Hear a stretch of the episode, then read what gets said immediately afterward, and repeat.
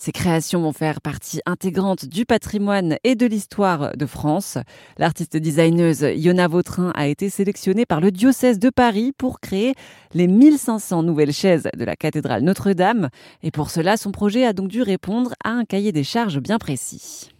L'une des consignes euh, pour cette chaise, c'était avant tout qu'elle soit silencieuse. Donc euh, voilà, le mot est fort, mais, euh, mais en même temps intéressant quand on parle de design. Donc l'idée, c'est euh, évidemment d'être là pour accueillir, comme je le disais, les fidèles et les visiteurs, sans pour autant être trop présente par rapport évidemment à la grandeur de l'architecture de la cathédrale. Par ailleurs, évidemment, il fallait qu'elle soit confortable, qu'elle puisse s'attacher les unes aux autres pour créer des rangées bien droites, mais aussi pour pouvoir vider la cathédrale euh, euh, assez fréquemment finalement de ses chaises. Elle doit aussi être empilable. Donc autant dire qu'il y avait un cahier des charges assez euh, assez contraint. Mais quand on est designer industriel comme moi, finalement, on, on, se, délecte de, de travailler sur des, projets avec beaucoup de contraintes pour essayer d'en tirer un objet, on va dire, le plus, on va dire, approprié et respectueux des demandes initiales. Hmm. C'est très intéressant. Comment vous avez pu rendre ces chaises silencieuses?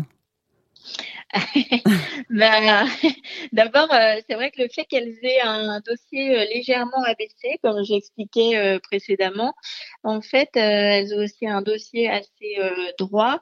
Et en fait, ça crée un horizon très, on va dire, plan et puis très calme dans la cathédrale. Et puis, par ailleurs, en fait, comme le dossier est un peu abaissé, ça, ça vient souligner la verticalité et évidemment la hauteur de la cathédrale.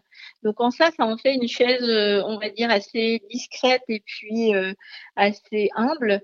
Euh, voilà, donc euh, je pense que c'est ce qui fait, ce qui en fait une chaise assez silencieuse.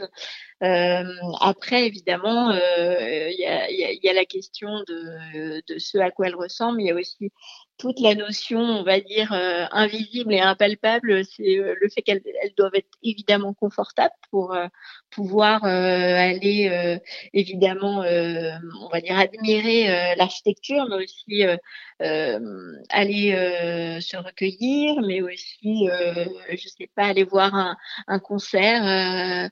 voilà, il faut pouvoir s'y asseoir autant 20 minutes que deux heures ou trois heures sans pour autant être euh, embêté.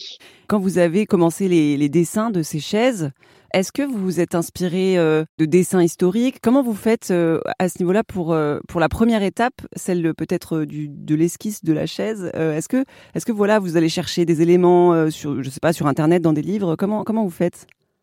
Alors c'est vrai que pour pour ce projet, ce qui est très particulier évidemment, qui était, j'ai trouvé la difficulté, c'était que ben j'ai pas eu l'opportunité d'aller visiter euh, la cathédrale en, en, rénovation dès le départ.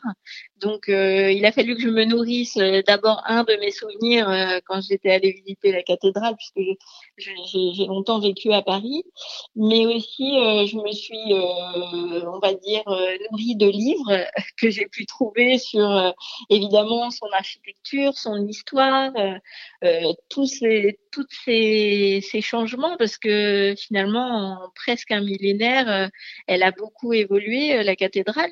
C'était Yona Vautrin, la passionnante artiste à l'origine des nouvelles chaises de la cathédrale Notre-Dame de Paris. Les 1500 chaises devront être prêtes à la fin de l'année 2024 car c'est en décembre que doit réouvrir l'édifice après l'incendie de 2019.